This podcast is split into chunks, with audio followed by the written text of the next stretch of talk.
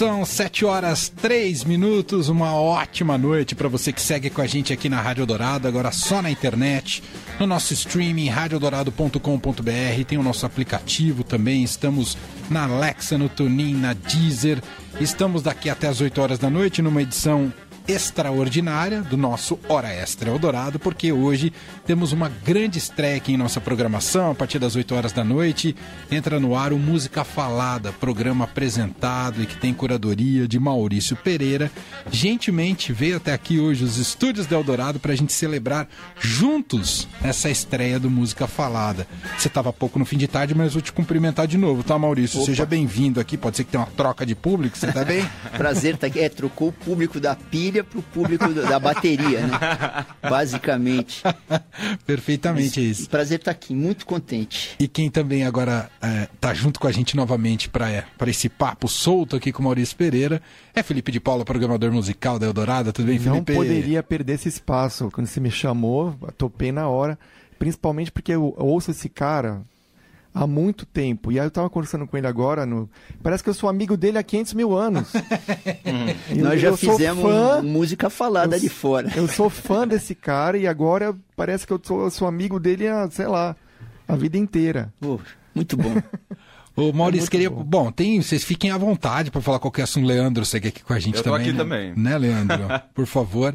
E o nosso ouvinte está convidado, né? Antes da gente entrar até nos temas e perguntas, como é que o ouvinte pode participar ao longo dessa hora, Leandro? Nosso WhatsApp, 11 São Paulo, 991299111. Perfeito. Bom, entre os temas que eu queria abordar contigo aqui da, da nossa conversa a partir de agora, Maurício, é, eu nunca te ouvi muito a fundo sobre como o saxofone pintou na sua vida e você se tornou uhum. um saxofonista. Eu queria usar esse gancho até como uma homenagem também. Perdemos recentemente o Wayne Shorter, né, que é um dos grandes é. nomes uh, do saxofone. Enfim, queria que você juntasse no mesmo balaio o saxofone na sua vida e o Wayne Shorter. O saxofone entrou meio sem querer. A música entrou sem querer. Se eu não conhecesse o André Bujan, eu estaria me formei de jornalista, estaria trabalhando em algum jornal, talvez até em alguma rádio, né? É, saxofone foi assim. Minha mãe era professora de piano tal. Estudei um pouquinho, eu sabia, tinha rudimentos de música. Era um, um ouvinte ligado, desses que anotava, ia no show, pá, pô, o Caetano, quando o Caetano fez aquele, um disco que ele gravou uma música do Bola de Neve, que era Drume Negrita, aí tinha uma música de uma, de uma cantautora peruana chamada Chabuca Granda, que chama La Flor de la Canela. Esse tipo de coisa, eu ia pesquisar, ia fuçar. Quer dizer, minha cabeça era muito mais de radialista do que de compositor. Né? E, mas eu estudava música, estudava piano, pá. Aí, uma época, eu não sei de onde veio essa história do saxofone, não faço a menor ideia. É, eu devia estar ouvindo muito jazz e me caiu um sax alto ruim na mão eu não faço a menor ideia de por que, que, por que, que ah, eu cheguei no saxofone. O instrumento chegou em você. O instrumento chegou. Eu ah. não tenho cabeça de instrumentista. Quando você fala sax alto, é aquele que o mais o que a gente o imageticamente re... pensa primeiro, não? O, é, é o que a gente pensa primeiro. Que tem aquela... O, aquele retinho chama sax soprano, uh -huh. que o Wayne Shorter tocava Isso. muito, né? Uh -huh. O sax alto, o Charlie Parker tocava tal. O tenor é um sax mais, mais rouco, mais, é, é, do Lester Young, de, desses clássicos assim, né? Tem o barítono que é um grandalhão, né? É, eu não era um, nunca fui um instrumentista típico, porque eu, eu comecei a me formar como músico de um jeito autodidata e mais tardio, porque eu virei músico aos 25 anos, né? Então, a minha cabeça era de um cara do pop. Então eu ia para os professores de saxofone, eu tive vários professores, nunca dava certo. Porque eu, eu, eles me mandavam fazer aquelas escalas que nem o Charlie Parker. Eu falava, cara, não é isso. Eu não era músico, mas eu sabia que não era aquilo. Então, depois de mil professores, é, eu caí na mão do mestre Roberto Sion, que é um saxofonista tradicional de São Paulo, formou muita gente, super professor, super saxofonista, tocou com o Vinícius, com a Elise, é um grande mestre, né? Eu falei, pô, senhor, o que, que eu faço? Eu não quero saber aquele monte de escala. Eu preciso do saxofone. Ah, com ele eu já tava, já era músico. Eu fui tirar o atraso técnico que eu tinha, né? Eu falei, Sion, eu preciso do saxofone de música pop. Eu preciso Quatro compassos no começo, quatro compassos no meio. O meu solo não vai ter mais do que 30 segundos. Eu não sou jazzista, né? Que, como, é que eu, como é que eu toco? Qual é a abordagem que a gente vai ter? Então a abordagem do Sion foi muito sobre frase e sonoridade. Que, que na, a minha trip com saxofone é isso. Eu, e isso era um exercício que o Sion dava. Quando você vai tocar, você vai improvisar, pensa a frase primeiro, depois você tenta tocar ela. Uhum, uhum. Então hoje, em todos os meus discos, sempre tem umas frases de metal. Os meus solos eu escrevo eles. Eu, eu penso, eu fecho o olho, penso o solo e aí eu vou tocar, porque nos meus discos de, de cantor pop, de cantautor pop, uhum. sempre é isso, é, vão ser 4, 8, 16 compassos. Então não tem aquele compromisso de ser solista. Eu sou um eu sou um melodista. É isso que eu sou no saxofone. Demais. E o Wayne Shorter? O Wayne Shorter me chamou a atenção porque uma época estudando tal, eu vi o John Coltrane, eu vi o eu gostava muito do Dexter Gordon também, eu ouvia o Charlie Parker, os, os clássicos, uhum. né? Mas uma vez eu ouvi um disco do Miles Davis, o Wayne Shorter tocou. O Miles Davis é, não sei se todo mundo conhece, um grande jazzista da tradição, veio do, do bebop e tal. E nos anos 70, para desespero dos puristas, ele, ele eletrificou o trompete e misturou o rock com, com o jazz, né? E ao mesmo tempo tinha alguma coisa de free jazz, porque ele quebrava muita harmonia, quebrava a linearidade da música. E o, o Wayne Shorter era saxofonista dele desde que ele era um pouquinho mais tradicional. E eu ouvi o Wayne Shorter, primeiro o saxoprano, que não era tão comum de ter ali no, nos anos 70. Um timbre muito particular e uma coisa, um pensamento musical que não era linear. Então ele, ele não. Por exemplo, um, o cara, o saxofonista clássico fala.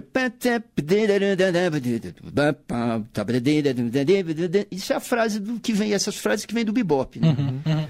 O, o Wayne Shorter, a música estaria lá, ele fala. Nossa.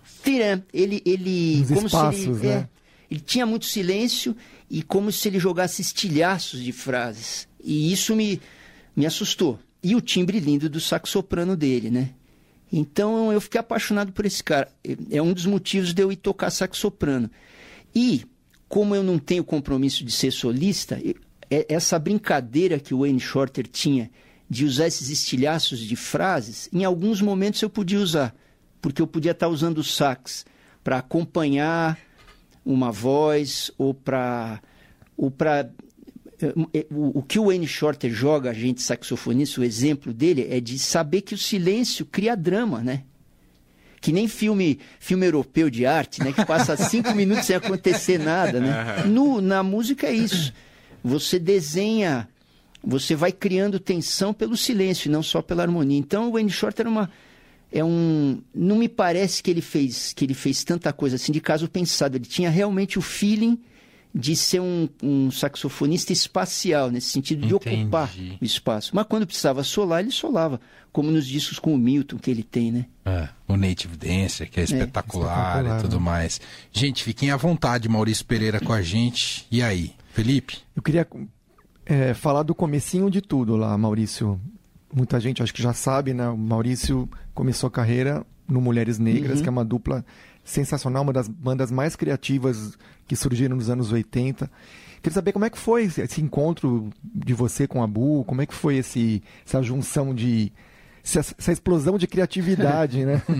Tem muito do acaso. É, se, se, se a gente pensar que muita banda de garagem e tal, por exemplo, os Titãs, surgiram num, na escola, né? Uhum. O terno mesmo, Verdade. o Martim e o, e o Guilherme, o, o Guilherme Peixe, baixista, eles eram colegas de escola, tocam na adolescência.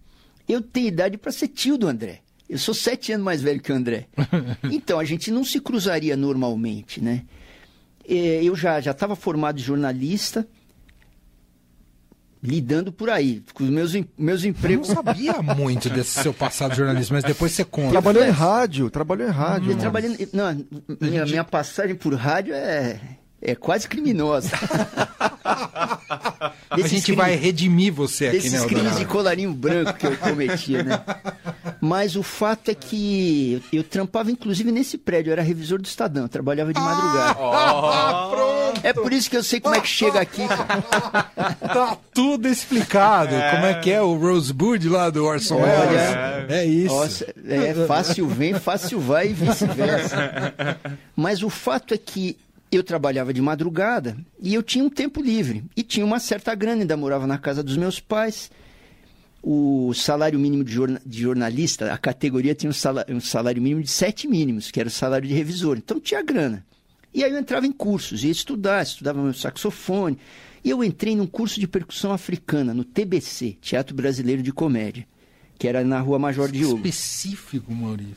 Eu era xereta de música. Vinha os africanos, eu ia ver é, eu tomava um cometão, ia para o Rio de Janeiro ver a dona Ivone Lara tocar no céu. Eu era xereta. Hoje eu não sou mais. Sou, mas não sou. Eu era xereta de músico. Nada como não ser músico, você é xereta de música. que ano era isso, Maurício, do, do curso? Aí? Do curso deve ter sido em 83. O Mulheres é de 85. Uhum. Aí, quem era o administrador do TBC? Imagina só, era o Antônio Abujan. O professor era um judeu argentino, filho do Spala da Sinfônica da USP, ah. que tinha ido para. Era, uma, era percussão africana. Ele, ele era discípulo do Gen, que era um percussionista maravilhoso da Argélia, que veio aqui dar umas oficinas, foi embora, deixou as congas todas com o Daniel Slon, que era esse cara. Aí, tô eu lá, me matriculei, era um círculo de tambores em volta de um judeu argentino para falar sobre percussão africana. Aí o, o, o Abu velho, o Antônio Abujan, ele, ele falou para esse Daniel Snow, você dá o curso lá no TBC, mas você tem que pôr meu filho aí de graça. Então, no caso, o filho do Abu era o, Antônio, o, André Abujan. E aí eu e o André tivemos um amor à primeira vista. O André tinha entrado na faculdade de música, o André é diferente de mim, o André é maestro, fez orquestra, né, orquestração e regência e tal. E era gozado porque o André estava careca, eu olhava para ele a gente batucando, eu do meu jeito quieto, empedernido. E o André, ele é quase uma mente, ele tem um racio, ele tem, raciocina como um músico africano. O André eh, sente a música no corpo. Eu penso a música, eu sou um cantautor. Uhum. E o André é um músico, é a música quase, né? E a gente teve uma liga de cara. Eu olhava o André batendo aquele tambor, um zoião azul, pá, pá. Logo a gente tava trocando figura. Ele na faculdade, eu com as minhas rebimboca da parafuseta ali. É, ele tinha algumas bandas que não dava, davam certo, eu tinha algumas bandas que não davam certo, mesmo eu não sendo músico, né? E a gente tocou junto, ele me convidou, ah, vem tocar com meus amigos da faculdade, eu tinha um saxofone e tal. O fato é que depois de N bandas, a gente estava junto, ele com a guitarra e eu com o saxofone. É, dois caras que ouviam tudo, e ainda ouvimos de tudo, né? Muito, com muito despreconceito. E mentes não muito dentro da caixinha. A gente não tinha um estilo definido. A gente não é do samba, não é do jazz, não é do rock. Né? Tem... Aí, de repente, a gente começou a. Sobrou só nós dois, a gente começou a fazer pop instrumental. Então a gente ia nos botecos da noite, sempre vazios. Tocava YouTube, tocava Bob Marley, tocava. Instrumental. Instrumental. Ah. Paralamas, tocava. Coisas assim. O que, que acontecia? Onde tinha música instrumental, eles queriam ouvir Charlie Parker. Onde tinha música pop, eles queriam ouvir cover do YouTube, é, cantado. Tinha os grandes bares de cover em São Paulo, né, nos anos 80. Então a gente não deu certo em lugar nenhum. E aí, depois que você é um fracasso, qual é o último, o último degrau do desespero? Entrar é em estúdio. É a música. É, mas antes disso, é a música autoral. Você se torna autor tem alguns caras que já nascem autores, mas a gente estava tão fora de qualquer gaveta e a gente começou mesmo a improvisar, fazer coisas. E o que sobrou para nós foi ser autores. A gente tentou fazer os covers. Uhum. E de repente a gente. Aí, uma figura que sempre foi xereta, que de quando em quando eu tô com ele, o Pena Schmidt, produtor querido, uhum, pensador sim, do pop filósofo, era da Warner nessa época, anos 80 ele tinha emplacado para a Warner, comercialmente, a descoberta das bandas do rock paulista. Titãs, Ira, Inocentes, Ultraje, né? Uhum. Então, o, o Pena Schmidt era o garimpeiro do André Midani, André Midani que era o presidente da Warner, Sim. em São Paulo. Então, o Peninha Belo dia, tô eu e o André tocando numa biblioteca pública em Santo Amaro. Quatro pessoas, chuva. Um deles é o Pena Schmidt. Pena Schmidt deixou o cartão. Ó, vocês vêm, vêm conversar comigo na companhia. Cara, que genial isso. Parece Maurício. filme americano, né? É. E, e então o Peninha é um cara importante para nós, porque é um cara que tem muita sacada, que porque a indústria, a indústria de, da música, ela é duas coisas. Ela precisa da redundância, porque senão ela não vende. Sim. Mas ela precisa da invenção, porque senão a, a roda não anda. Então, de quando em quando, precisa buscar coisas diferentes, né? E o Peninha era esse cara. Era o olheiro. Era o olheiro. E um cara inquieto, sempre foi inquieto. Aí ele foi chamando a gente para Warner, até chegar no primeiro disco. E a gente foi, a gente ia fazendo o nosso show, que eu acho que tem a influência do André vir de uma família de teatro. Então, desde cedo o show do Mulheres tinha um pouco de espetáculo, mesmo que mambembe. Figurino, tudo mais. Figurino, roteiro, comportamento no palco e tal. E eu era um cara muito do texto. Então o André ficava mudo e eu falava. Eu era um improvisador, né? Então, a- vamos dizer, a essa parte linear de falar e, e de flagrar o público ali na frente, esse lado mais de camelô era meu. O André era usina ali atrás, né? Claro que na carreira solo da gente eu preciso entender também como rola um espetáculo e o André tem também essa capacidade de conversar com o público. Mas a divisão de função ali no Mulheres era isso. E aí culminou no primeiro disco, em 88, com produção do Pena Schmidt, que era um Que músico sensacional. Eu fico imaginando o, o, o Pena segurando a, a criatividade dos dois. no porque assim, o cara como produtor deve, né? Claro. do- dois moleques no, no estúdio, né? Você nem tanto, mas assim, Uhum. e a explosão de, né, de criação e tal, e o, e o Peninha lá tentando segurar a onda para também não ser uma viagem muito louca, Sim. né? Mas sabe que o Pena, no duro, acho que o, o Mulheres ensaiava muito. Então, muito da invenção vinha das experiências nos ensaios, né? É, quando o Pena foi levar para o disco, uma coisa que a gente já no show a gente experimentava muito, improvisava muito, não só a música, mas a cena também, né? O Pena quis levar esse registro do show. Então, é, é, não tinha muito que. Eu acho que não tinha muito que. que como é que fala? Segurar a gente. Porque Entendi. a gente já estava com o foco escrito. Né? E o Pena, eu acho que inclusive ele provocava a gente. Porque ele mostrava sons novos, possibilidades, chegava com instrumentos esquisitos, uma câmara de eco, uma. é, provocava muito. É, Provocava que mais do que isso. segurava, É, né? é Legal. porque eu acho que ele ele viu na gente, eu acho que ele sacou, não são caras como o Traje ou o Titãs, que é a banda clássica que toca canções com refrão, parte A e B, que é a banda da indústria fonográfica. Entendi. Mas que é uma Você banda nunca pôs o peso em vocês de, ah, vocês precisam Não. vender tanto. Não. tanto. Não, tinha que ser minimamente rentável para continuar no selo, mas era um, um selo como era a Warner. Eu, eu li o livro do Midani, aquele do, do vinil ao download, né?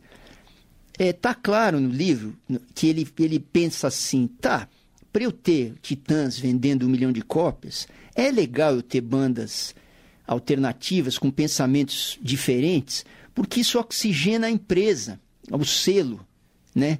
É, isso ajuda a formar a imagem do selo. Ah, que legal. E era um cara, eu acho que o caso do Midani é que, fora ser um negociante, mas um cara que gostava de música, né? Que nem sempre acontece essas duas coisas num diretor de, de gravador ou de streaming ou de- do que seja. Então o Midani era um cara que se divertia, ele bebia o estoque. E o Peninha é um cara, é um, ca- um cara legal de vocês entrevistarem um dia. Eu tava é o- pensando nisso agora. É. porque- ele é, É. o cara do gadget, sabe? Da, da brincadeirinha. É, é o cara que, que traz um, uma- um aparelhinho de mágica. Um, é, um, é um cara muito ligado nessa em cultura pop. Uhum, uhum.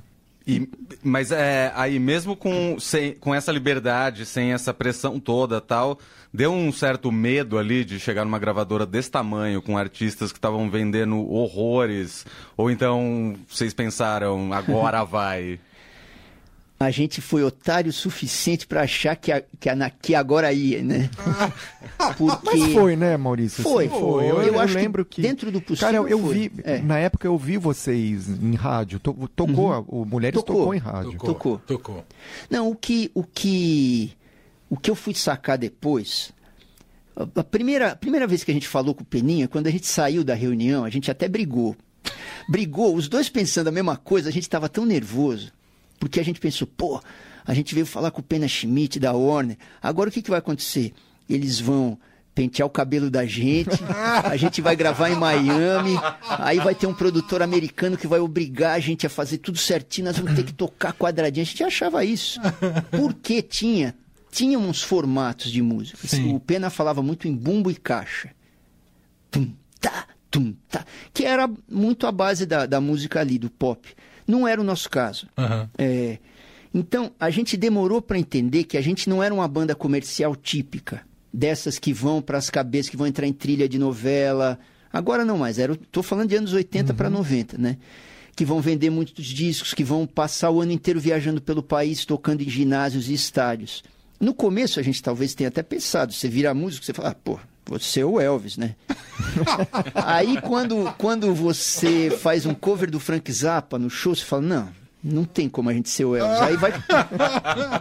Enfim, responder a tua pergunta. Deu medo sim, porque a gente era muito alternativo. Não era, não era um script na cabeça da gente. Oba, vamos vender um milhão de cópias. Eu, eu em especial, que sou um cara mais introvertido, é, eu olho para minha carreira bem alternativa. Primeiro, eu tenho a liberdade nela. Eu não sei se eu desse certo nesse sentido comercial, não sei se eu aguentava. Hum. Por exemplo, eu vejo a carreira do Martim, Tim Bernardes, meu filho.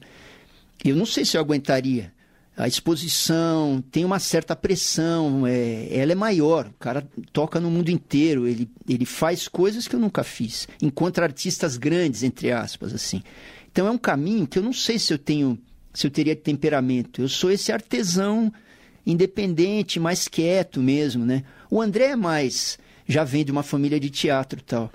Mas eu, eu olho, hoje eu olho para trás e falo, não, trabalho com a quantidade de informação que tinham mulheres, nem que a gente fosse americano ou inglês, a gente é um, era uma banda alternativa que teve um caminho forte e não por causa do selo, e sim porque Mulheres tinha uma política de ir para o interior tocar muito. A gente tinha uma caixa postal, recebia carta, respondia, Nossa. a gente tinha... Era um, era um time de futebol, vai. Uhum. Era quase um time. Era o Juventus, que aqui em São Paulo é um time cult, né? É. Era tipo isso. Então, a, na carreira do Mulheres, uhum. foi importante o disco, mas a, carre... a banda tinha um modus operandi independente de ter disco ou não. Enfrentaram muita bucha nessas turnês, Maurício? Como é que era a estrutura para tocar no Brasil nessa época? Olha, a, o equipamento era bem pior. Uhum. A gente era eletrônico, então a gente, eu, o André ia com seis, oito canais de som, uhum. né? É, eu era, devia ter uns quatro canais, porque o saxofone era processado. A gente, desde o começo, quando a gente sacou como a gente ia funcionar de um jeito eletrônico também, a gente logo de cara teve um iluminador cênico, um cara que vinha de teatro, uhum. que era o. Guilherme Bonfante, que trabalha com o André hoje, e, e, trabalhou muito com o Teatro da Vertigem, quer dizer, uma cabeça de iluminador de teatro. E técnico de som, sempre Entendi. a gente teve. Então, mulheres, quando eles chegavam em qualquer lugar no interior com equipamento não muito bom, o técnico já ia resolver de cara, porque não dá para uma banda com muita eletrônica chegar desprevenida, né? Na estrada. Hoje os equipamentos são muito melhores. Claro. Né? Mas nos anos 80 não eram. É... Então é isso, era uma banda. Por Vocês estavam preparados acho... já, né? Sim. Eu acho que o instinto dos mulheres, a gente montou uma fábrica de espetáculo. Mulheres no Duro eram três, era eu, o André e o Agnaldo Roca. Então a gente era sócio, tinha uma empresinha, microempresa. Porque o Agnaldo era o cara de fora do palco. Ele era o Brian Epstein do Mulheres. Era o cara que ajudava a gente a pensar um roteiro, falava, não faz isso, porque o público vai ficar grilado, ó, oh, não vamos fazer esse show, parece legal, mas não é, isso é uma roubada. Então o Agnaldo era um, o cara que contrapunha com o ímpeto da gente, né? Então, mulheres viajavam em seis pessoas, sempre. Um montador de palco, um iluminador, o engenheiro de som, é, o Agnaldo e nós dois. Ah, que legal. Mesmo, e, e, de algum modo a gente era viável. Porque nos anos 80, é, o interior de São Paulo, especialmente onde a gente fez muito show, que é um lugar muito rico, ele era diferente, não tinha o sertanejo bombado como hoje é, eu acho que o circuito universitário tinha ah. deixado muita raiz. Então a gente Entendi. ia tocar em Pirassununga, que tem a faculdade de agronomia. Pô, botava 700 caras lá, voltava com dinheiro. Seja de ingresso, seja porque esses caras vendiam bebida para pagar cachê. Ia para Ribeirão, cidades universitárias, Botucatu, né? Santos, Campinas muito, Unicamp, PUC. Então a gente colava nesse circuito, né? Entendi. E, então essa, tinha uma cena alternativa interessante, tinha público, público que pagava bilheteria, a gente ganhava dinheiro. Demais, sensacional. A gente está ao vivo aqui com o Maurício Pereira. Estreia daqui a pouco, às 8 horas da noite. Grande expectativa, música falada, primeiro programa. Deixa eu entrar em, entrar em outro assunto, pegar o gancho de você ter referido a ele. É, você falou do Tim Bernardes, do Martins. Sabemos que todos os seus filhos são artistas. Todos, né? São todos, artistas. Todos. No caso específico do Tim, né? E até o tamanho que ele está uhum. hoje, o Maurício. Você, você sacou antes de, dele estourar, você já sacou que ele era muito talentoso, Maurício? Ou como pai é difícil ter essa, uh, esse olhar? Olha, é... eu toquei com. Teve uma época, isso deve ter sido. Puta, que ano foi isso? Teve uma época que eu estava sem banda. Ao longo da minha carreira, tem épocas. Uma época eu tinha o Daniel Zafran me acompanhando no piano. Aí montava uma banda que gravou canções que um dia você já subiu. Aí eu ficava sem banda até o próximo projeto. E teve uma época que eu tinha alguns shows para fazer, já existia o terno. Isso deve ter sido 2014. As pessoas queriam ouvir o meu repertório e eu não tinha banda. Estava sem banda. E o Martin tinha o terno. Aí eu fiz um trato com ele. Falei, vamos fazer um show casado aí? Doze músicas. Você toca seis do terno e toca seis minhas. Vocês tocam. Para mim foi bom, porque eles, eles deram uma rejuvenescida no meu repertório, porque o, o Terno era muito rock and roll uhum. no começo, né? Uma banda que eu via Cachorro Grande, Kinks, é, era mais, mais pegado. É, e ali eu via o Martim tocando com os meninos, né? É, não só o Tim, o, o, o Gui, baixista, eles tinham uma, uma, uma liga, porque foi a parte que nunca mudou. Depois entrou o Biel nos últimos anos, mas Sim. O terno era muito eles dois. Era uma liga muito bonita de ver. Como eu via o Sly Robb, ou como eu via aqui em São Paulo, o Gigante com o Paulinho de Petit. É... Então tem, tem essas cozinhas de banda que, que to... tem alguns músicos que tem, funcionam em duplas ou trio que tocam muito bem. O tinha um processo. Claramente ele é um ele é um instrumentista pop acima da média. Aí uma época é, quer ser músico? Quero. Então vamos fazer o seguinte: eu comecei a levar ele para montar palco meu. Na época que eu tava sem grana e fazia uns, pegar umas roubadas. Vamos lá, você monta o palco. Ah, irmão, para como pôr o filho para trabalhar, é isso Quer aí. Quer ser? É. Tem uma coisa ele vai aprender na faculdade, que é harmonia e composição. Outra coisa ele vai aprender na estrada. Então ele montava bateria, trocava a corda de guitarra, microfonava o cara. Ele foi vendo um pouco ah, do funcionamento legal. por trás do palco. E aí eu comecei a levar eles, é, ele, em alguns shows muito pequenos que não davam grana, em que eu tinha que dar uma oficina, uma palestra e cantar seis músicas. Né? Aí eu fui conhecendo o cara tocando. É, realmente um cara virtuoso no instrumento e com o tempo eu fui vendo que ele tinha um entendimento forte de conceito da música é, saber como é que pega aqui. O cara o Tim é um estilista, é, um, é, é, uma mente muito ativada, é um estilista. Vocês ouvem os discos dele ou do Terno, são discos de produtor. Já desde cedo ele tem essa cabeça de produtor. De pensar a carreira, de pensar a sonoridade. Não, aqui é esse microfone, esse tipo de. de é esse tipo de reverb aqui, essa maneira de cantar. É, então, é, o, o Martim é um cara muito multi, multi, multi multitarefa, vamos dizer. Sim. Ele pensa muita coisa ao mesmo tempo da música. E quando ele toca, ele é sangrento. Aí, uma época, eu fiz o Pereirinho e Pereirão com ele, até uhum. ele ficar famoso, em que a gente fazia covers de, de folk, pop uhum. e música caipira. Então, no repertório tinha Spinetta, tinha Tonico Tinoco, Elvis, Roy Orbison, Dobravam voz, tudo? Muita, porque o timbre uhum. dele é, é, meio metálico como o meu. E ele tinha essa facilidade, eu também.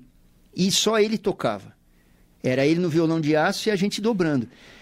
E o Tim tem músicos que são assim, que você sente o cara respirar do teu lado. A pegada do cara, ela muda. O cara, o cara entra em transe. Eu não entro em transe, porque eu tô com um olho no público, no outro olho eu tô pensando no contexto, outro eu tô tentando lembrar a letra.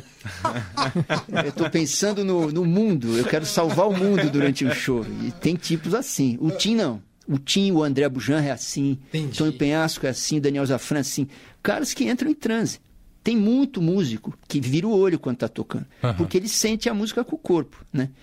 Então, para responder a tua pergunta, eu não, não sabia onde é que eu tinha a chegar com o terno. O Fabrício Nobre, que é um produtor, cara dos festivais, do Fora do Eixo, do, do Bananada, lá em, em, Goiânia, um cara importante da cena independente.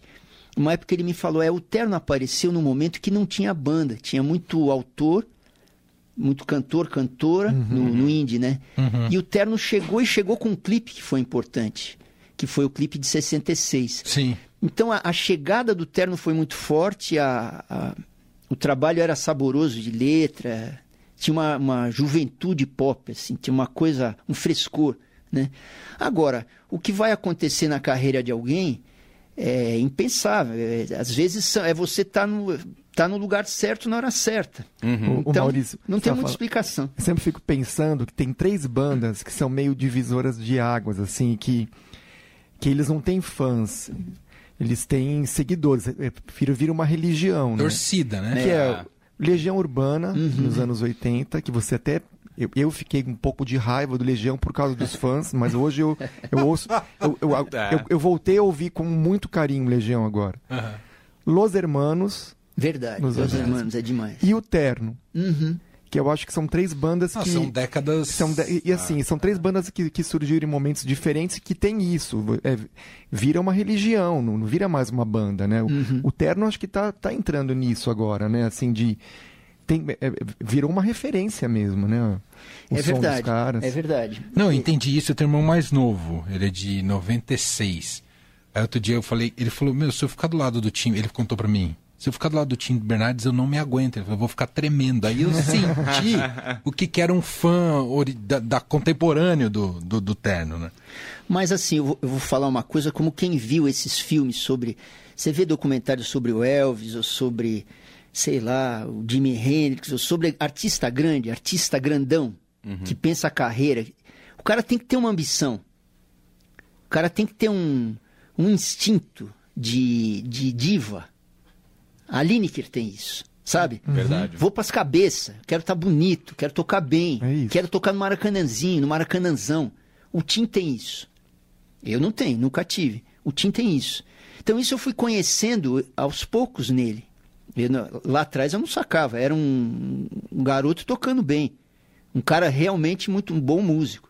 Não, eu não sabia que ele compunha, né? É, então eu acho que tem um e o terno tem mesmo. Às vezes o, o time chamava, ah, vem ver show, vou fazer. O ano passado fez um municipal, pau, solo dele. É realmente um público. É, são seguidores, são, assim, eles são. amam, é, cara. É, é impressionante. É. Você. A gente tá falando do Tim, mas, como você mesmo disse, todos os seus filhos são artistas. Uhum. Foi mais desesperador para você que eles iam ser artistas ou foi um ufa, pelo menos não viraram jornalistas? Não, foi desesperador. Porque um jornalista pode ser assalariado. Eu sou um, eu sou um freelancer casado com uma assalariada. Minha mulher é professora e psicanalista. Sempre trabalhou em escola, tem uma carreira com educação. É, então, ao longo de 30 anos que eu estou com ela, a gente criou três filhos. Alguns estão tá em casa, alguns não estão.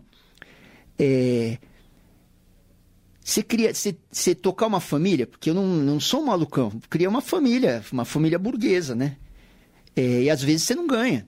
Às vezes, você, você, às vezes num ano eu ganho dinheiro que serve para três anos. E às vezes eu passo três anos sem ganhar dinheiro, que serve para um ano. Que loucura, Então, Maria. eu penso nos meus filhos quando. Eu acho. Tem um lado assim, se o cara tem que ser artista, vai ser, porque aí tem uma coisa espiritual, energética, que se não for, vai ficar doente. Se, uhum. não, se não puser a criatividade, isso não vale só para artista. O cara pode ser economista, sapateiro, motorista de ônibus. Tem que pôr para fora o dom, né? Agora, é, tendo criado três filhos sendo músico, eu sei tudo que eu tive que fazer e que tem momentos que não dá para você ser artista, porque você tem que fazer biscate para fazer supermercado, né? Então a gente fica preocupado de ter os filhos artistas. Estão na lida, estão fuçando. O, o Martinho, eu acho que é um cara que está dentro da indústria já. Uhum. Então a gente não se preocupa com ele. Mas os outros estão na lida. Tão... E hoje é um momento mais difícil de ser artista, porque a arte. Eu tenho até uma música que fala disso que está no micro. Chama Não Me Incomodite. A arte, hoje, ela é um tipo de commodity, como o trigo ou minério de ferro. A oferta é muito grande. A gente ganha um centavo para tocar na plataforma, porque a oferta é muito grande. Isso é economia. Não uhum. é que a uhum. plataforma é malvada, a oferta é muito grande. Então, se por um lado a, a, a música, a linguagem, o espírito é lindo como sempre, eu não, não vejo fases ruins da música no mundo, no Brasil, não vejo. Mas como profissão, sempre foi difícil e acho que agora é mais. Acho que as profissões da, da criatividade, elas estão muito sob pressão, porque a oferta é muito grande. E com essa tranqueira de inteligência artificial, porque eu vou dizer para vocês, fazer uma, uma canção comercial básica, essa, essa máquina aí, como é que ele chama? Chat? Chat GPT. Meu, ela faz 10 discos de canção comercial que vão Você vender já testou, Maurício? Não testei, é. não, assim, fico meio puto, porque é uma concorrência desleal. Porque se você, você faz um fluxograma, é. você já viram uma camiseta que tem explicando os, as, o fluxograma do Let It Be? Já viram essa camiseta? Não. não. Que tem o primeiro verso, aí o primeiro verso ele pode ir para uma coisa ou para outra. É, é, tipo um gráfico. É linda essa camiseta. Se vocês procurarem na internet, tem isso. A máquina vai fazer isso. Você tem um banco de dados diversos, com versos, do mundo inteiro, da vida toda. Então você fabrica. Eu dou uma oficina de canção de quando em quando. Quando tiver, eu aviso vocês aqui. Ah. Geralmente para leigos. Quem me acompanha, o Tim já me acompanhou nelas, o Tonho, o Daniel. E é assim, a gente eu junto lá 20 pessoas que se inscrevem e a gente vai compor uma canção em, duas, três horas. As pessoas já têm muita estrutura de canção na cabeça. Caminhos harmônicos, inclusive, porque quem está no Ocidente tem a orelha com o campo harmônico maior. E, e, esse caminho das tensões, do segundo grau para o quinto grau, que é a dominante, que resolve. A gente passa a vida inteira ouvindo canção dentro da, das tonalidades, né? Para a máquina é muito mais fácil. E muitas pessoas. Uma vez eu dei uma oficina de canção para criança de 8 anos, ah. na cidade de Salto. Moleques de 8 anos, eles estavam fazendo uma música sobre a professora que chegou na classe, pediu para eles fazerem lição tal, e não tinha um refrão. Aí, aí eles davam sugestões de caminhos melódicos e tal. Cara, chegou um moleque, devia ter uns 4 anos. O fato é que o cara chegou com uma mamadeira na mão e cantou um refrão. Meu, fazer uma canção, a gente faz muito com a pele, com, a, com o instinto e com a tradição que a gente tem na orelha. Agora imagina para uma máquina que tem tudo isso organizado num banco de dados. Loucura. Nesse sentido, dá para fazer música comercial boa e rentável com uma máquina de inteligência artificial. O que não dá para fazer é uma canção como Detalhes, porque tem uma coisa, é aquela música cérebro eletrônico de Gilberto Gil esse chat GPT aí, ele não Nunca morre, vai, ele não, não ama, ele não arrepia, ele não fala merda. É. E muito da arte. Nunca vai fazer um trovo, uma trovoa. Não é. vai, não vai, porque lá tem coisas tecnicamente que não se faz. Essa é a beleza da música popular. Você está na redundância, redundância, e de repente você transgride. Para a máquina é difícil. Só ela só vai conseguir transgredir depois que ela tiver esse padrão no banco de dados. Mas aí não é mais transgressão, porque já foi feito. Já foi feito. Então, tem, se a gente pensar que a indústria de canção no, no, no, no mundo tem caras que compõem, tipo Sullivan e Massadas, tem grandes canções e tem canções que são fórmulas, equações matemáticas. Uhum. Imagina para máquina. Nossa. E, não quer, e, as, e mesmo assim, tem canções que são equações, quando humanos fazem, elas têm algum veneno sempre. Tem alguma segunda intenção, alguma ironia. A tristeza está lá. Não, a máquina não tem como. Mas, comercialmente, pode funcionar. Demais, sensacional. Maurício Pereira com a gente. Ó, daqui a pouco, 8 horas da noite, começa o primeiro Música Falada, a estreia do Maurício Pereira aqui na Rádio Dourado. Vou, já que já é o primeiro programa sobre memória, quero ir mais longe ainda, Maurício. Você nasceu onde? Nasci em São Paulo. Você é, é, paulistano mesmo. Paulistano da Gema, na extinta maternidade de São Paulo. Demoliram para fazer um prédio. É mesmo? Onde que ficava essa? Na Frei Caneca com a Paulista. Ah, você nasceu no coração Isso. São Paulo. É. E, eu, quando era pequenininho, morava na rua Maria Antônia, porque a minha mãe, minha mãe estudava ah, na Letras. ali na Consolação? Hum. Ali perto do... No Mackenzie. Perto do Mackenzie. Mackenzie, é. aham, aham, aham. E o meu pai era publicitário, trabalhava no, no centro. E a pé, porque mora na Maria- Maria Antônia, e a pé trabalhava na 7 de abril. O centro era diferente, né? As agências de propaganda, eh, empresas de jornal estavam lá, tinha um comércio forte e tal. Então, e depois, logo cedo, eu mudei para Vila Olímpia. Vila Olímpia Logo hoje, cedo quanto? dois anos, então, Ah, super 1962, assim. Aham. Vila Olímpia hoje é um lugar cheio de prédio, cheio de BMW, cheio de, cheio de restaurante. Yupi, né? Não sei se usa essa palavra Yupi. Isso é um lugar Faria Limer, né? É, isso, Faria Lima, pronto, é. pronto. Pré-Faria Limer. A Vila Olímpia nos anos 60, é, no lugar onde eu morava, não tinha calçamento, a rua era de terra, não tinha iluminação pública, de noite era escuro. Era um rancho. Minha casa não tinha telefone. Quando acontecia alguma tragédia, tinha que ir no vizinho. O vizinho avisava, olha, o vizinho tinha telefone. Então era um bairro que chutava a bola na rua, tal, né? Estudava ali, colégio de estado, classe média, bem média. Aí parentes no interior, então no Natal visita a avó no interior. Mas era uma São Paulo com cara de interior, então, na Vila Olímpia. A Vila Olímpia era super interior. Aham. Eu conheci o meu quarteirão inteiro. De andar de bicicleta, rolemã, jogar bola. Um pouquinho ouvir música. Quando a gente foi ficando mais velho, um pouquinho eu lembro, ah, vamos ouvir, vamos ouvir. Ou uma coisa que tinha, que era jogar jogos de tabuleiro. Quando o War chegou, tinha um jogo chamado War. Uhum. Quando o primeiro cara ali no quarteirão comprou o War, a gente ia nas várias casas dos amigos ali jogar War, né? E eventualmente música. Então Beatles era um som que tinha ali. Eu lembro de ouvir Raul sentado na calçada com ó, oh, esse cara aqui. e então era uma classe média bem média assim. Aham. E- Você acabou algum jogo de War na vida, não? Nunca, era chato É pra cacete. difícil, É um interminável. jogo que nunca acaba. É. Eu né? gostava mais de banco imobiliário e detetive. Banco imobiliário é. Era mais facinho pra minha cabeça. O Maurício está está falando aí do- de música, né? Dessa época, do, do- quando você era adolescente e tal. E o Música Falada é um pouco isso, né? Hoje, pelo menos, esse primeiro programa são é. as suas memórias, né? Como é que você construiu esse repertório de hoje do programa, assim? Como é que foi o start, assim? Eu fui mesmo, eu pensei, preciso começar de algum lugar, vou pegar as primeiras músicas que eu ouvi. Então, os tais dos cantores de ébano, é a minha lembrança de música, música que veio pelo rádio, né? Porque pra gente dormir, a mãe cantava Bambalalã, Senhor Capitão, Espada na cinta, Ginete, cantava as cantigas para nenê dormir. Mas rádio e TV, porque a TV era muito forte também. Então o rádio tocava cantores de ébano, Rei Charles era presente, Lindomar Castilho, Evaldo Braga, muita Jovem Guarda, né?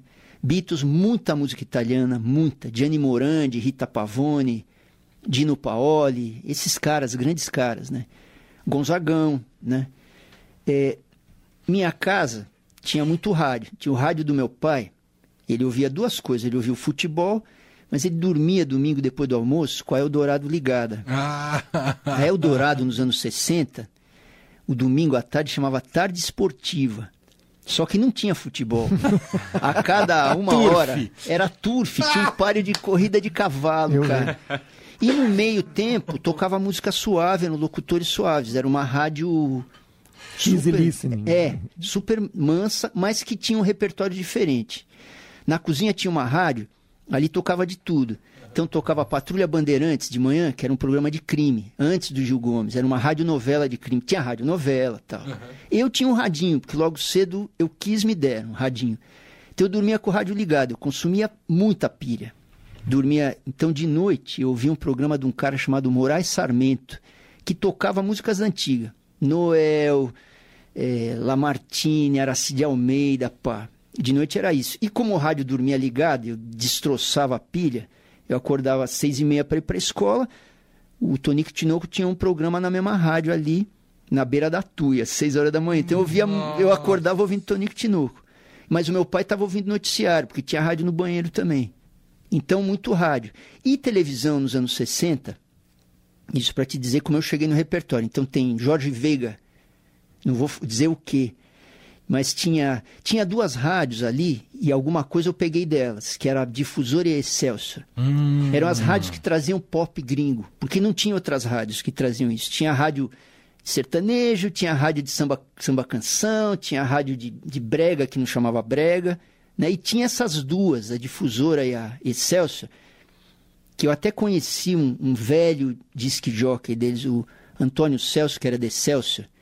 Ele era avô de algum amigo de algum filho. E eu cruzei ele numa festa, eu aluguei o cara total. Falei, e aí, como é que era a programação da Excelsior? Ah, eles me davam uma grana, me punham no avião, eu passava 15 dias em Nova York só comprando disco, Aí, que era o jeito. o Felipe pegou essa fase ainda. Aqui em São Paulo, né? Mas e você chegou, não. Ah, não, de, de, de ah, para comprar lógico, disco. É. Total. É. Voltava com a mala cheia de disco. É. Não para rádio. Não, pela rádio. Ele fazia por acervo próprio. Mas de qualquer modo, alguma coisa dessas viagens, desses disc jockeys tem lá. que mais que tem? Eu tentar me lembrar tudo que eu toquei algum pop inglês, tem, tem alguma, alguma italiana, já dei, já dei spoiler. E tem a irmã de uma diva pop no ah, é, final. Esse, esse é o. Que foi um susto. Um susto. Porque é o plot twist do eu programa. acho que ali tem uma preocupação que eu tô com o programa. Assim, uma música que é muito próxima para mim, que eu levei muitos anos ouvindo e construindo a minha orelha, são as coisas de quando era pequeno ou adolescente. O que eu ouvi depois de adulto Muitas vezes eu ouvi de curioso ou no bololô de quantidade de coisa. Então eu pensei, cara, eu preciso desbaratinar da minha memória e da minha velharia e tocar alguma coisa de agora. Talvez seja um caminho para eu seguir de quando em quando, para eu sair um pouco desse universo meu. Não é que seja uma zona de conforto, é uma zona de afeto. Uhum. É, e tem coisas que eu escuto hoje que eu não sei o que elas significam exatamente. Eu comentei com a Roberta sobre lo-fi. Eu sou louco por lo-fi. Na pandemia eu ouvi tudo que tinha de lo-fi. Mas eu não sei quem são essas bandas. Às vezes é um moleque, às vezes eu ia ver na plataforma, o cara tinha 500 ouvintes por mês, só que ele estava numa playlist de uma plataforma.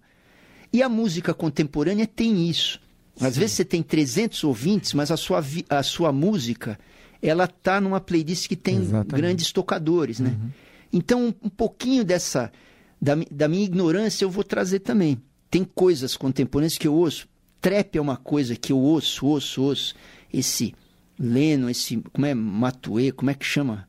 Não sei. Tem uns meninos, meio... tem uns meninos do trap. É interessante, é um universo de, de ideológico que é, não é o meu mas tem muita criatividade no jeito que eles destroçam eles as palavras. A, é. As batidas, Sim. né? ah, sabe quem falou pra gente que é maluco por trap? Ah. O Jorge Drexler. Olha tudo, só. trap, funk. Enfim, o trap bra o brasileiro, esses moleques escrevem muito é, bem. E tá virando referência lá fora que também. Que loucura, né? né? É, Isso. Exato. Então, é, Ali nesse primeiro programa tem essas coisas. Deve ter alguma Jovem Guarda? Tem, tem, porque eu tenho tem. ídolos tem. máximos na Jovem Guarda, né? Tem Itália, tem Inglaterra, porque Inglaterra era muito importante ali e tocava no rádio. Sim. Não só Beatles, né? Sim, sim. Então, um pouco isso, primeiro programa. Ah, deu trabalho para vocês fazer, pegarem vocês regravaram Yellow Submarine. Foi difícil para vocês regravarem, Maurício? No Não foi, ah. porque o, o Mulher estava na Warner, que ah, era uma ah, gravadora grande. Warner ajudou, ah. entendi. Mas eu tenho, eu tenho na gaveta um disco com 15 versões de clássicos do pop que não vai para frente porque eu não consigo liberar nada. Ah. É a, a, eu sendo independente, a lida com as editoras internacionais, tipo pintar um versionista, eu sou um cara a mais para dividir a grana nem sempre o, o, dono da edição, que é uma editora grande, ou o artista vão querer isso. Uhum. Então é, eu não tenho, eu não consegui. Entendi. Não consegui. Eu consegui no meu primeiro disco. Eu gravei uma versão para Singing in the Rain, que chama Cantando num Toró. Sensacional. É muito bom mesmo. Que o Peninha Schmidt me ajudou porque era da EMI e o Peninha conhecia a figura. Mas é, é uma pena, porque a gente também brasileiro que ouviu muito pop ali lá para trás sabe como as, a gente tem grandes versionistas no Brasil, né? Grandes coisas tipo quando eu estava no quando eu gravei o Canções que um dia você já subiu, foi um disco que eu fiz só covers, eu gravei O Amor e o Poder, que a Rosana cantava. Ela é uma versão. É. Quem fez a versão é o Cláudio Rabelo, que era parceiro do Dalto, que, que escreveu Cuida Bem de Mim, né? Esses caras, muitos deles eram Baita caras. artista, né? Super, meu. Baita compositor. Sim. muitos desses caras que faziam versão eram caras que trabalhavam em gravadoras grandes e por conta disso tinham acesso às editoras. Sabe quem que fez muita versão? O Paulo Coelho. Ah. Sabe aquela música? Eu sou rebelde porque, porque a vida quis assim. Lilian. Sim. Lilian. Lilian. Que é uma música espanhola tal. Quem fez a versão foi o Paulo Coelho. Porque Olha. trabalhou na gravadora grande, tinha acesso e tinha essa facilidade de liberar a edição que não é fácil. Que extraordinário. Essa sua ligação com a Itália, eu sei que não é só com a música, com a literatura italiana. Você gosta de policial italiano, não é isso? Verdade. Ah. Eu, minha família é um pedaço italiano, italiano. descendente italiano. Você sabe de onde veio lá? Você foi investigar já? Não. Sei, eu tenho, tenho um irmão meu mais novo que até tem o passaporte. Ah. Tem um pedaço é de Luca, na Toscana, e um pedaço é de Prêmia, que é um vilarejo no Piemonte. Uhum. Mas nunca fui lá para saber. o fato é que a gente que tem, tinha avô italiano, avó, falavam italiano e, mas eu acho que muito é, os anos 60, o cinema e a música italiana eram muito fortes no mundo não é só a Laura Pausini ou esse o que veio agora o Eros Ramazotti que veio agora. Sim sim não tinha tinha assim pelo menos 30 grandes vendedores. Outro dia encontrei uma amiga baiana da minha idade 60 e pouquinho. Ela falou cara em Salvador quando era pequeno também eu comentei sobre ela falou em Salvador só tocava música italiana. O Gianni Morandi tocava esse era um era um deus lá uhum. né? Uh, e eu, eu conservei um pouco essa ligação com a Itália. É, a Itália é um lugar interessante, porque a gente acha que é um lugar folclórico, do, do espaguete ao sul, da cantina paulistana, mas não é. Uhum. A Itália é um lugar de muita contradição, do norte com o sul, um lugar Sim. de muito preconceito. É, é um lugar de muitos artistas e muita arte, é um tesouro do Ocidente, a Itália, né? É, e eu acho que é um lugar conflituoso, politicamente e tal. Então, eu tinha, para mim, a Itália a Dolce, a Itália da cantina. Romântica, né? E, do, e do, daquele pop. Mas a, eu, eu fui uma vez para a Itália, fui duas vezes. Uma primeira vez no começo de, da década de 2010. E ali eu senti que a Itália é um lugar é um lugar com muita contradição. E eu, e eu gostei porque assim, eu conhecia a Itália criança, eu conhecia a Itália a Itália do Pasolini, sabe? A Itália da, da Brigada Brigate Rosse, é, e a Itália do, do preconceito. E a Itália do Michelangelo, tudo no mesmo bololô. É muito interessante. Para a gente do Ocidente, a Itália é importante, a gente que é latino, né? É, é. é e a e literatura? Alguns, a literatura, porque na, na pandemia, eu, eu li os dois primeiros livros de Helena Ferrante e fiquei louco. Uhum. Aí eu tinha um Kindle, não chegava, aí eu fajutei um, uma residência em Roma e comecei a baixar os livros em italiano. E o Kindle tem dicionário. Maurício, ele pôs com Z. Ah, é, próprio, ah, próprio Então, eu quase, eu posso dizer que eu, eu aprendi a ler, eu não sei falar italiano, mas eu consigo ler o italiano mais ligeiro de um best-seller, assim, por causa da Helena Ferrante no Kindle, porque lá tem o dicionário.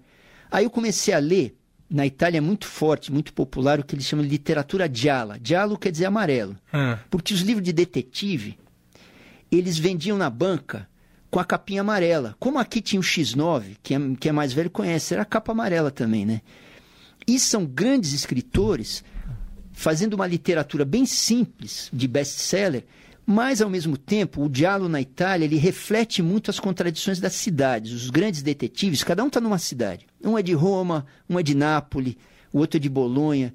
E eu descobri autores muito interessantes. Eles são próximos da música pop. Eles, eles falam. É muito cultura pop. Então eu, eu gostei muito disso. E é um italiano que dá para eu entender. Se Entendi. eu for ler a, Divina Comédia, eu não vou é, conseguir. Então você leu em italiano, além de tudo, porque não são traduzidos, então. Alguma coisa é. Alguma tem um cara coisa... que eu recomendo, é que eu não sei se. O cara tem que ter um, um, um pedaço do cérebro, tem que ter uma bisavó italiana. Mas um cara que eu gostei muito, que é um cara que tem vendido muito na Itália, é um escritor chamado Antonio Manzini. E ele tem um detetive, chama Rocco Schiavone, que é um romano que arrumam uma treta com a máfia lá em Roma e mandam ele para o norte da Itália, numa cidadezinha pequenininha, que só neva. E o cara nasceu para ser bandido, só que ele era da polícia. Então é, são as peripécias desse cara muito bem escritos, com, inclusive virou série. As séries italianas chegam pouco no Brasil, chega muita coisa espanhola, turca, coreana, pouca coisa italiana, né? Então esse Manzini tem coisas traduzidas, tem, tem alguma coisa. Tem um tal de de Lucarelli, é Carlo Lucarelli, é um cara de Bolonha. Ele também tem coisas bem violentas, bem muito pop. Ele apresenta programas de rádio lá. Que legal. Sobre programas sobre crime. Oh, que legal. Que o italiano gosta muito disso, né? O italiano gosta de rádio. De Fiquei rádio, impressionado. gosta de Eu rádio. morei lá, né? Eu fiquei impressionado. Do Fiquei Carelli. muito impressionado. Eu sei que a gente está gente tá terminando, terminando, mas né? posso Ah, registrar rápido, alguns lá, ouvintes. a gente não falou dos ouvintes aqui. Muita gente feliz com a sua estreia aqui no Eldorado, muita gente parabenizando, todo mundo na expectativa. Teve mensagem, Mônica Herculano, um beijo, Mônica. Ela é fã de Pereirinho e Pereirão. Mônica, querida, tô lendo livro sobre jazz, tudo a ver. Ela me deu umas dicas aí. Boa. O Edgar Rosas lembra de você tocando em Sorocaba lá atrás. Olha aí. Tainá Leles lembra de te ver na TV Cultura com as mulheres negras lá ainda nos anos 80. E aí nessa coisa da TV Cultura, teve a mensagem do Ricardo Sevesenco, que tá ouvindo a gente em São Caetano do Sul, dizendo o seguinte: Maurício Pereira é o sucessor do Rolando Boldrin. Entende de música muito e também tem histórias. Você se reconhece como um ótimo contador de histórias? É, eu acho que por causa do tipo de show que eu faço, que é pequenininho, é, e eu colo as músicas contando história. Então eu estou aprendendo. Tanto que eu fiz um piloto para esse programa anos atrás e não funcionou porque eu não sabia, mas estou aprendendo. É cada vez melhor. Bom, tá acabando aqui, gente, esse esquenta aqui com o Maurício Pereira. Em instantes você vai ter a versão, eh, digamos, original da estreia Do desse Música programa, Falada. do Música Falada. Primeiro programa, a expectativa elevadíssima, mas vem muita coisa pela frente. Você já gravou quantos, Maurício? Eu gravei uns três ou quatro. Tá vendo? Já tem uma frente importante aí. Ah, e claro, agora é só curtir toda segunda-feira às 8 horas da noite. Maurício, a gente precisa fechar aqui. Bora. Brigadíssimo, viu? Obrigado pelo convite. Tomara que as pessoas curtam e tô contente, tô contente. Vai ser bacana. É isso. Então, Felipe de Paula, obrigado. Obrigado, gente. Valeu. Leandro Valeu, Cacossi. Muito obrigado. É isso, você fica agora. Será que já acabou a Voz do Brasil? Vou lá. Eu não sei se eu tô no FM. Já volto. Você vem me avisar, mas eu vou colocar até uma trilha aqui, ó. A gente vai agora pro intervalo e aí na sequência, depois do intervalo, a gente tem a estreia do Música Falada aqui na Rádio Dourada em FM 107,3. Tem um e-mail depois também para você acompanhar tudo do Música Falada. Qual que é o e-mail, Maurício? Dá tempo de você divulgar. É o pereira, arroba mauriciopereira.com.br. Tá aí, é outro caminho de você conversar diretamente com o Maurício Pereira, ou claro, também pelos canais nossos de interatividade aqui na Rádio Dourado, seja Facebook, Twitter, Instagram, todos eles você pode mandar mensagens aqui. Agora sim, gente, às 8 horas e 1 minuto entrego aqui pro comercial e na sequência, em 4 minutos, Maurício Pereira e seu Música Falada. Obrigado, Maurício. Boa Ei, sorte. Vamos que vamos.